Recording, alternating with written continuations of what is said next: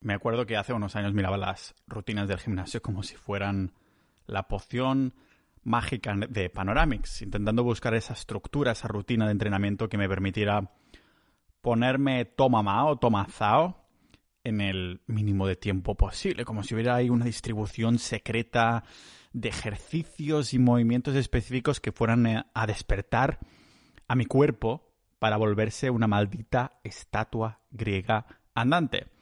Pensaba que el secreto mejor guardado de la industria del fitness eran los batidos de proteína en polvo bebidos exactamente 30 minutos después de entrenar, pero también que había una o varias rutinas específicas que solo unos pocos sabían y se guardaban en una caja fuerte solo para algunos elegidos. La realidad es que lo que viene en ese cajón, en esa caja fuerte, solo eran pinchitos, agujas llenas de anabolizantes. En ese entonces no lo sabía, así que empecé a copiar las rutinas de aquellos con cuerpos envidiables pensando que así me pondría como ellos. Probé de todo, menos chasca, lógicamente. Chasca es meterse pinchitos. Rollo, probé entrenar un músculo al día, una torso-pierna, un cuerpo completo, rutinas divididas según función, etc. Como cuando un español se muda a Estonia. Puedes, puede ahí empezar a, a ver que funciona todo mejor y qué es basura. Dices, vale, esto no funciona mucho mejor, España es una basura, y ya ves el por qué y cómo. Así que, bueno, la epifanía fue que no había un tipo de rutina mejor que otra, que el mejor tipo de rutina de entrenamiento es aquella que nos permite organizar las cargas de trabajo para seguir progresando a la vez que encaja con nuestros horarios y estilo de vida. Vamos, que nos lo tenemos que pasar bien a la vez que, seguimos una progresión de cargas. Por eso ves a Peña en el gimnasio con sus libretas, por esa progresión de cargas, ¿no? Pero bueno, eso de las libretas tampoco lo acabo de entender muy bien, con lo bien que, bien que me va a mí el Google Docs para apuntar la rutina. Así que hoy volvemos a los básicos del gimnasio, mirando los tipos de rutinas que existen, sus pros y sus contras, porque he ido diseñando algunas mías a lo largo del tiempo y hoy lo vemos aquí en este podcast multidisciplinar de Pau Ninja.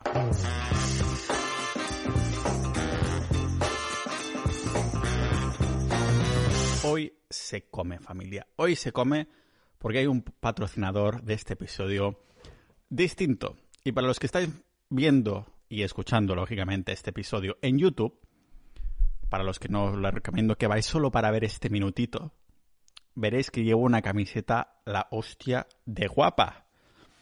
¿Y qué marca es esta camiseta? Amigos ninjas de la vida, se trata de Arma Blanda, mi marca de ropa que estoy probando en plan así guay. Hace muchos meses que lo estaba organizando porque me mandaron muestras, el patrón de la camiseta es diseñado por mí, ah, no es eso de pon tu logo aquí, ya tienes tu marca, sino que lo diseñé desde cero y llevo una camiseta negra. Son de fitness, ¿vale? La ropa esta es de fitness. Es armablanda.com y tenéis tres colores. La camiseta negra que llevo puesta, que tiene el logo así molón. Y también la tenemos en una especie de maroon, que es un granate. Maroon es el nombre molón en inglés, que es un granate molón. Me encanta granate. Este color me encanta. Granate. El negro también me mola mucho. Y también tengo el antagonista del granate, que es esta, este azul. No es mecánico, pero también mola bastante. Por orden que me mola más a mí, pues seguramente diría entre granate y negro, mis favoritos. Y este también me mola mucho, pero un poquito menos tal vez que el granate y el negro.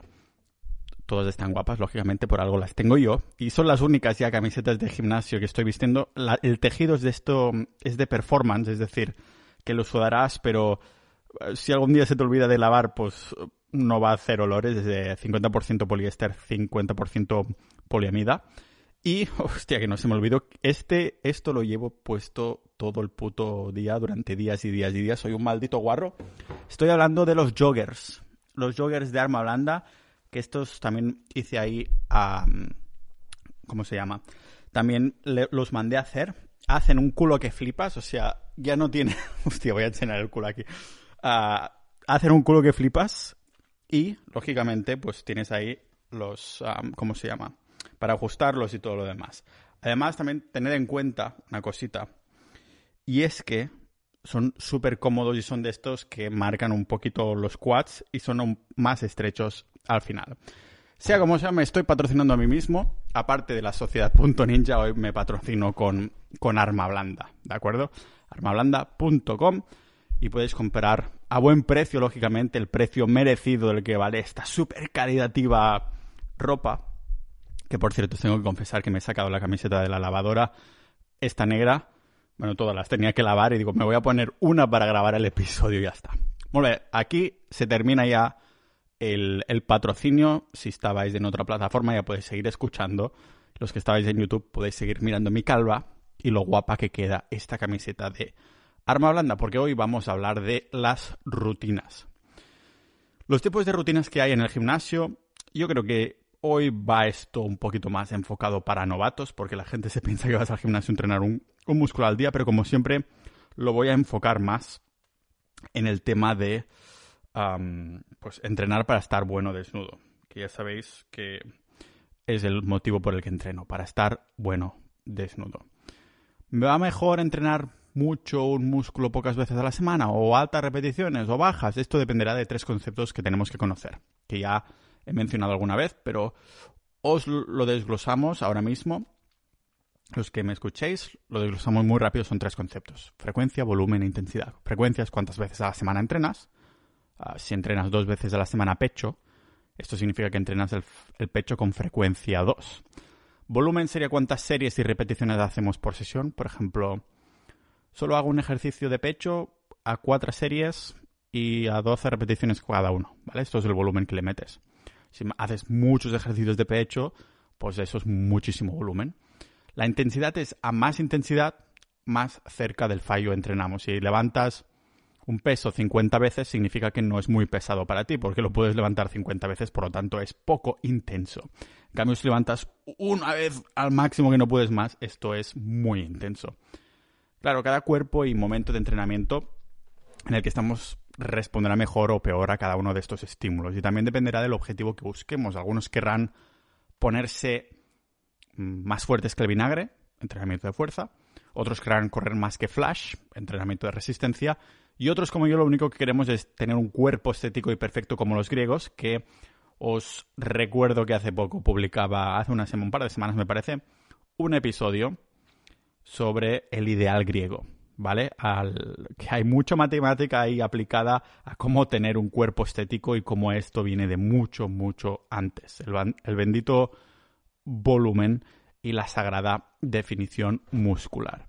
Ya sabéis que lo que persigo es estar bueno desnudo y eso de tener salud para, para mí ya es un subproducto. ¿Y cómo es... ¿Cómo se pone uno ahí bien mamado? Pues con bajo porcentaje de grasa, en el sentido de que se te ven, ven ahí todo marcado, ¿no? ¿Y qué rutina va bien para bajar grasa y subir músculo? Bueno, esto, esto no existe. Bueno, sí, es la, la recomposición corporal, la poción mágica de los novatos, ¿no? De subir músculo y bajar grasa a la vez. O sea, recomposición corporal y ya está. Que lo hablé en pau.ninja barra recomposición. O también tienes la opción de los esteroides, la poción mágica de los que quieren jugar en modo riesgo. Para el resto de mortales como nosotros que aún no nos han ah, concedido el ticket al Olimpo, lo que tenemos que tener claro es que no existe una rutina específica de bajar de peso u otra de subir peso, todo se basa en la nutrición y el descanso. Me refiero a que dos personas pueden hacer el mismo tipo de rutina de entrenamiento con las mismas repeticiones, bla, bla, bla, series, progresión de cargas, y una verá como la báscula le va a explotar y la otra será Ah, se dará cuenta cómo desaparece cuando se pone de perfil, es decir, que está bajando peso, ¿vale? Con exactamente el mismo tipo de entrenamiento. Será una cuestión de, en verdad, ya os lo estáis imaginando, calorías que entran, calorías que salen. Come más y subirás, come menos y bajarás. Punto. Así que basemos nuestro entreno según nuestro objetivo. Empezamos por lo que es eh, los programas de resistencia, que no es lo mismo que el programa La Resistencia, aunque aquí en vez de preguntas de follar nos follan vivos con los entrenos, porque yo odio el cardio completamente y esto es lo que vendría a ser, ¿vale? El entrenamiento de resistencia es el llamado cardio. Entrenamos a altas repeticiones, yo diría que, bueno, vamos a poner un número, venga, más de 13, para conseguir ahí más capacidad aeróbica. Son sesiones de entrenamiento en los que terminamos sudados ahí y sin aliento cuando terminamos. Ejemplos del entrenamiento de resistencia sería caminar rápido, correr, bailar, nadar ah, o hacer un circuito de gimnasio que incluya muchos ejercicios seguidos. La clave aquí es que hay poco descanso. Si os soy sincero, el 80%, 80 de las veces ya os digo que odio con todo mi cuerpo y alma el entrenamiento de resistencia y no entiendo cómo se utiliza como arma, como no, se utiliza de arma de tortura realmente, pero hay un 20% de veces de mí que me pilla una época en la que tengo ganas de hacer bicicleta elíptica. ¿Vale? Pero en general vendría a ser esto, una frecuencia alta, un volumen muy alto y una intensidad muy baja. Los de ganar fuerza para mí han sido los años más divertidos y motivantes en las sesiones del gimnasio. Me sentía como Goku entrenando ahí a 100 gravedades en esa cápsula de, Bulma. Aunque las sesiones de, de los Super Saiyans parecían más sesiones de CrossFit que de powerlifting puro, por ahí me entendéis. Los entrenamientos de fuerza son los que levantamos mucho peso, intensidad, y por lo tanto hay pocas series y repeticiones porque el peso es significativo. Lo que se busca en estas sesiones, pues es volvernos más fuertes que, que, el golpe de chancla de una madre. ¿Y cómo entrenamos para ganar fuerza? Pues típicamente con un rango de 1 a 5 repeticiones según la, la evidencia que voy a poner en las notas del episodio. Aunque esto no quiere decir que no podamos ganar fuerza a otros rangos, pero digamos que es el más aceptado en el mundillo del, del fitness. Muy bonito, Pau, pero dime cómo volverme un Zeus. Pues con el entreno de hipertrofia. Hipertrofia es el nombre molón para decir volumen muscular, así que podemos sonar como que sabemos de lo que estamos hablando y que somos unos, somos unos técnicos del fitness. Pero para resumir muy rápido en el tema de entrenamiento de fuerza, hay frecuencia más alta, un volumen muy bajo, o más bien bajo, y una intensidad muy alta. En el entreno de hipertrofia, pues es el que busca esto, maximizar las ganancias de volumen muscular. Es el tipo de, de, entreno que la mayoría de hombres que buscamos estética tenemos siempre en mente, la hipertrofia. Volvernos ahí grosos, como dicen algunos argentinos. Se creía que el rango de hipertrofia, o sea, cuántas series, repeticiones tenemos que hacer, era entrenar entre con series de 8 a 12 repeticiones, pero los últimos estudios han afirmado que estábamos un poquito lejos de la verdad. ¿Cómo de lejos, Pau? ¿Una repetición? ¿Dos repeticiones de diferencia? Pues los meta-análisis actuales nos dicen que el crecimiento del músculo es similar en pesos altos, de 5 a 12 repeticiones, y pesos bajos, de 12 a 40 repeticiones. Vamos, que el rango de repeticiones, de repes, de volumen muscular real, es mucho más amplio que el tradicional 8-12. Esto significa que vemos hipertrofia similar en sesiones donde se entrena de 5 a 40 repeticiones siempre y cuando se lleve ah, ese ejercicio cerca del fallo, que no significa fallar cada vez que no puedas más, ¿vale? O sea que en resumen, el entrenamiento de hipertrofia es una frecuencia media alta, un volumen medio alto y una intensidad medio alto también. Todo es medio alto. Menos yo, que soy medio bajo, ¿vale? Vale, ya hemos decidido que queremos entrenar, en mi caso, hipertrofia. Y seguramente hipertrofia con algo de fuerza porque somos unos jodidos superficiales materialistas y queremos que nos vengan a preguntar por nuestros abdominales y hombros perfectos cuando estamos en la playa. Lo ideal sería que cada uno se tomara unos meses para probar cada uno de los tipos de rutina, ver qué funciona y qué no, pero como me seguís para sudar completamente de lo que pueda decir y criticar mis conclusiones en los comentarios de la plataforma que sea, no seré objetivo y diré mi rutina ah, favorita y óptima también igualmente. Empezamos por la primera, que no es ni mucho menos la, mi favorita, es el Bro Split o Wader, o en español menos molón, división del hermano. Bro Split, división del hermano. Suena algo de la iglesia. El caso es que estas rutinas, las rutinas Wader, son las que separan uno o dos músculos por sesión de entrenamiento. Unas sesiones en las que como mi profe de matemáticas se intenta tocar el grupo muscular por todos los ángulos posibles. Este tipo de rutinas se popularizaron ahí en la época dorada del culturismo por los mazaos icónicos como Arnold Schwarzenegger o como se pronuncie el apellido de este señor austriaco. Claro, los ciclos de esteroides empezaban a ser considerables y eso hacía que tuvieran mucha recuperación muscular para poderles meter montones de volumen de entreno a cada sesión. Es decir, el brutal número de series que puede hacer un culturista ciclado durante un lunes de pecho es mucho más efectivo porque gracias a los esteroides se recuperará más rápido que mm, Vegeta en la cámara hiperbárica del espacio. los naturales, en cambio, no podemos jugar al mismo juego. Los naturales, entiéndese a las personas que no se, no se meten chasca, no nos metemos asteroides, no esteroides, asteroides en el cuerpo.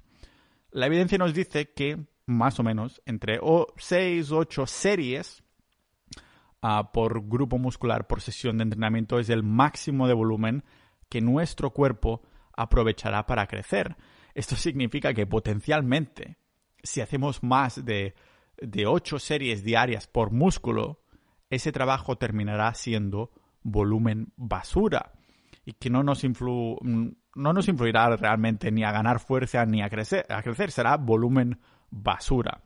Para ponerlo en perspectiva, 8 series son 4 series de 2 ejercicios por músculo. O sea que seguimos demostrando toda que toda esta teoría se puede desmontar muy fácilmente, ¿no? De, las veces que tenemos que trabajar un músculo. Es por eso que todos los culturistas ciclados terminan haciendo las típicas sesiones súper voluminosas de un músculo o dos máximo al día, porque alterando su biología con los esteroides consiguen que su cuerpo sí chupe todo ese trabajo, cosa que yo es imposible que, consiga. Aunque por otro lado los estudios también nos dicen que hay potencial de ganar masa muscular si vamos incrementando el volumen a 10, 20 series totales a la semana o incluso más, pero esta evidencia no es del todo concluyente, vamos, que tiene sentido no pasarse. Tirar por sensaciones y dejar el ego en la taquilla del gimnasio. Así que para resumir, las rutinas Wader son de baja frecuencia, de un muy alto volumen, de una intensidad también alta. Las ventajas, pues que si eres un enamorado del gimnasio y es tu santuario, para meditar, pues te encantará hacer solo un músculo y machacarlo ahí, ¿no? Y claro, son chulas de hacer si te gusta sentir dolor y, agujetas, lo que no se traduce en verdad en haber trabajado de verdad. Solo es una señal de activación y destrozo muscular, que como veremos tampoco es una señal de crecimiento en este sentido. Los inconvenientes, pues para naturales no hay suficiente frecuencia, solo entrenamos el músculo una vez a la semana o así. Es muy poco, en mi opinión, para, tener suficiente estimulación. Tampoco hay beneficios en, entrenar un músculo con tantas series y, repeticiones para hipertrofia. El daño muscular, como digo, no es un mecanismo del crecimiento muscular. Repito, el daño muscular no es un mecanismo de crecimiento muscular y dejo la evidencia en las notas del episodio. Después, ahora sí, pasamos a una de mis favoritas, son las rutinas de empuje, tirón y pierna. Se llaman así, empuje, tirón y pierna o push-pull legs, donde en cada sesión de entrenamiento se entrenan los músculos según su biomecánica. Por ejemplo, el día de empuje, el día de push, entrenamos pecho, tríceps y hombros, que es lo que he entrenado hoy. El día de tirón, de pull, entrenamos espalda, bíceps y el hombro posterior. Y el día de piernas, legs, pues entrenamos torso. No, es broma. El día de piernas, pues coño, entrenamos piernas, cuádriceps femorales y gemelos. Para mí tiene todo el sentido del mundo trabajar de esta manera, porque si tocas, por ejemplo, pecho, ya estás trabajando algo de tríceps y hombros. ¿Para qué no terminar de darles ahí un poquito de tralla? Tengamos en cuenta lo que hemos dicho antes de unas unos 6, 8 series por músculo. Aquí tiene mucho más sentido que podamos incluirlo, ¿no? Por ejemplo, dos ejercicios de pecho más dos ejercicios de tríceps más dos ejercicios de hombro por cuatro series cada uno son seis ejercicios, que es más o menos una hora de gimnasio bien hecha, ya digo, más o menos. Además, esta rutina la podemos adaptar al tipo de frecuencia que queramos. Yo voy a épocas, ¿vale? Pero ahora mismo estoy yendo cada día al gimnasio pero descansando el domingo. Esto significa que para mí la rutina push-pull legs es de frecuencia 2. Entreno cada músculo dos veces a la semana. Vuelvo a trabajar los mismos músculos al cabo de 72 horas. Es la que he estado siguiendo dos años con buenos resultados. Supongo que por esto la tengo cierto aprecio y la considero una de mis favoritas. Y si queréis, voy a hacer un episodio donde me expanda en mi rutina empuje, tirón y piernas, ¿de acuerdo? Por cierto, aunque hable con mucha pasión del gimnasio y estas cosas, la gente que me mira en YouTube o ve fotos mías dirá, hombre, ni que estuvieras ahí tocachas y cosas así, ¿no? y no lo estoy. Lo que pasa es que hace unos años pesaba 10 kilos menos y estoy muy orgulloso de... Es verdad, no estar, en, no estar así como mega cachotas, pero tener formas de gimnasio y ya os digo, el objetivo de estar, bueno, desnudo, ¿eh? es, lo que, es lo que persigo. Así que resumiendo, la push-pull leg sería de frecuencia media, de un volumen medio alto y de una intensidad también alta. Las ventajas, pues que yo creo que es la rutina más sinérgica que existe porque cada sesión de entreno trabajamos los, los músculos que de forma biomecánica ya trabajan juntos. También hay algo menos de frecuencia y esto, pues bueno, nos permite especializarnos más. Y los inconvenientes sería que puede ser de frecuencia 2, entrenar dos días a la semana, pero entonces estarías entrenando seis días a la semana lo que puede ser mucho para algunos que no tienen tiempo o que no se han acostumbrado mucho a volumen o que es no tienen tiempo básicamente. Así que bueno, si se entrena también, otro inconveniente sería que si se entrena pocas veces a la semana, entonces no es mucho mejor que una wader. Si solo puedes ir tres días, pues entrenarás un día push, un día pull, un día legs y ya son al final tres días, ¿no? Es como una wader pero de menos, pero más dividida. Después tenemos las full body, son las rutinas en las que entrenas cada músculo al menos una vez por cada sesión de entrenamiento. Cuando vas a un gimnasio comercial, full body, por ejemplo, significa cuerpo completo, por cierto, ¿vale? Pero sí que cuando vas a un gimnasio comercial, el entrenador de turno te mandará una, una tabla para trabajar un músculo por día, pero los que, o sea, una wader te mandará a hacer una wader, pero los que saben de verdad te mandarán a hacer una rutina de cuerpo completo, una full body. ¿Por qué? Porque se ha demostrado que para novatos la frecuencia manda. En las de cuerpo completo se coge un entreno completo de wader de cada músculo, pero en vez de hacerlo un día entero, lo dividimos por cada día de la semana. Por ejemplo, el lunes nos tocará press de banca, que es de pecho, dominadas, que es espalda, y más, ¿no? El miércoles, press de banca inclinado, serrucho, también es pecho-espalda y otros músculos. El viernes fondos, rack pulls, o sea, realmente haces, por ejemplo, un ejercicio de un músculo, después otro ejercicio de otro músculo y vas haciendo así. Al final entrenas el cuerpo completo cada día, pero con mucho menos volumen. Es decir, que en cómputo semanal, la cantidad de ejercicios que hacemos puede, puede ser exactamente el mismo que en una, que en una con la diferencia que lo dividimos durante la semana. Antes de tener mi propio gimnasio montado en casa, ah, cuando estoy en España, lógicamente, en 2019 volví a darle caña en el gimnasio comercial y empecé con esta rutina para hacerlo todo más divertido, una rutina full body, una rutina de cuerpo completo. Más tarde, pero, me encontré con el problema, es que cuando ya puedes tolerar más volumen de entreno, una full body se te queda pequeña. Ahí es cuando necesité dividirlo más por días, con una de empuje, tirón y pierna y poner más volumen en cada entrenamiento. Eso sí, para los que no saben cómo encajará el gym con su horario, creo que la full body es la representación perfecta de una persona multipotencial.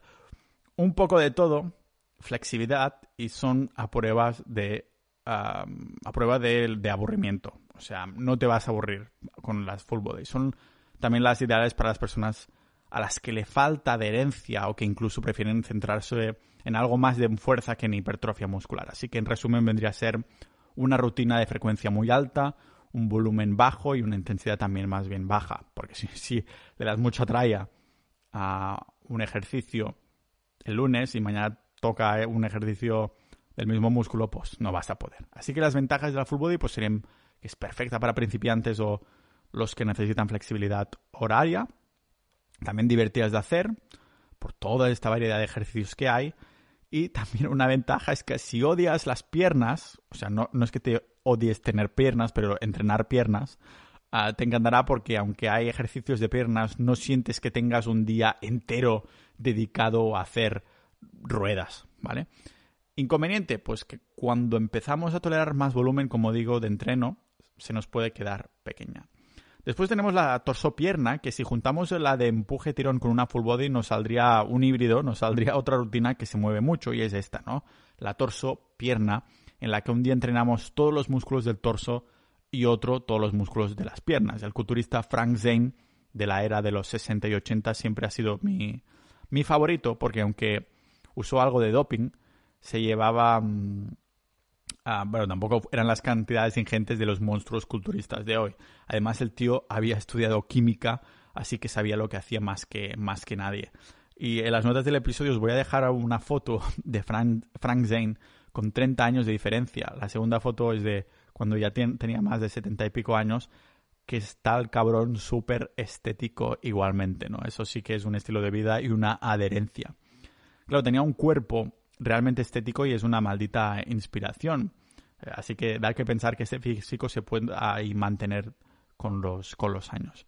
¿Y qué rutina hacía? Pues una torso-pierna. Si miren esto que puedo copiarlo para quedarme exactamente igual, hombre, mm, a mi introducción de este episodio me refiero, ¿vale? No existe la maldita poción mágica de Panoramix, pero sí que las torso-piernas tienen mucho sentido. Le damos al cuerpo suficiente mm, ventana para recuperarse a la vez que somos efectivos en el volumen total de series por sesión y también semanal. ¿El problema? Pues el problema de las torsopiernas es que hay un día entero de piernas y a la mayoría de personas a eso le desmotiva mogollón.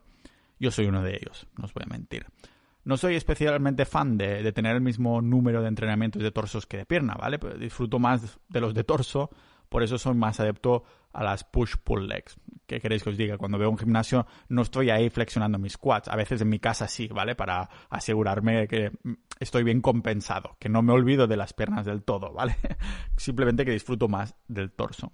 Ah, pero cuando ves un espejo flexionas el torso, tío, demora más verte así.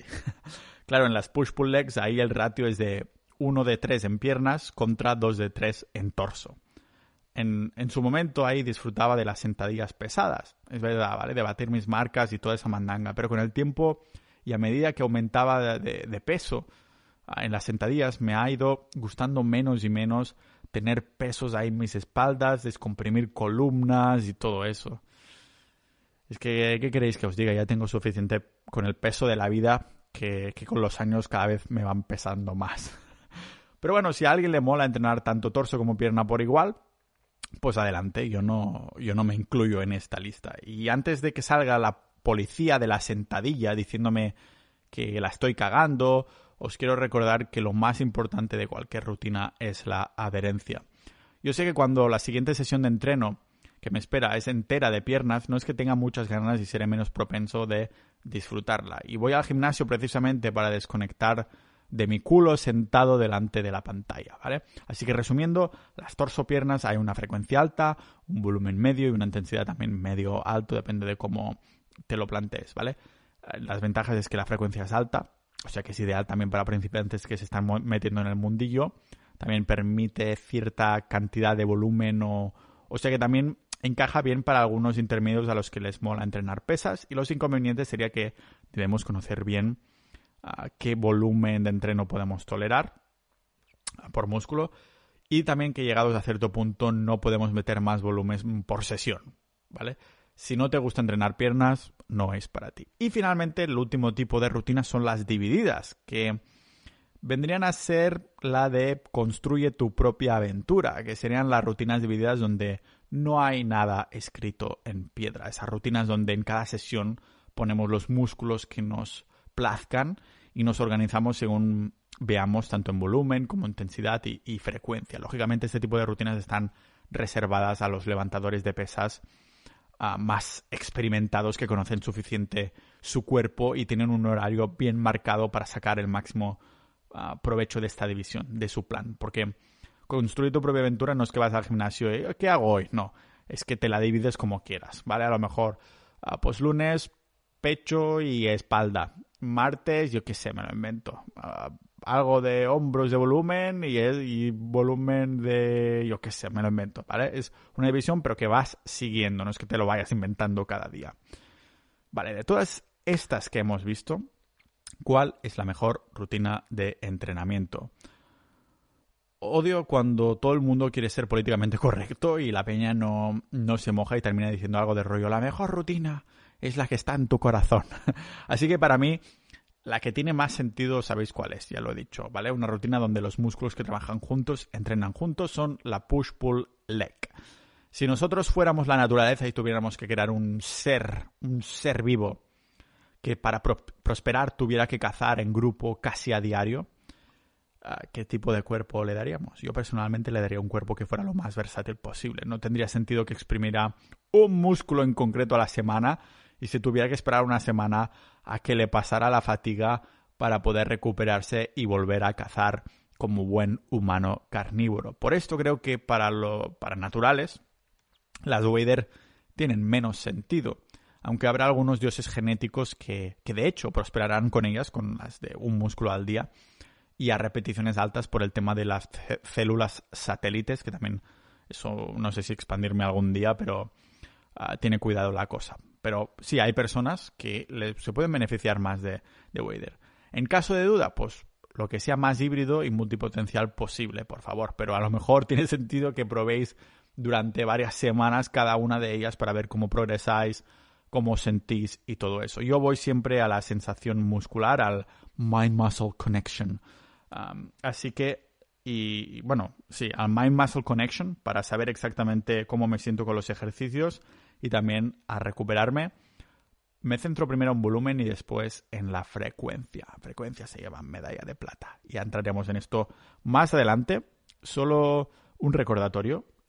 Armablanda.com a comprar estas camisetas molanas.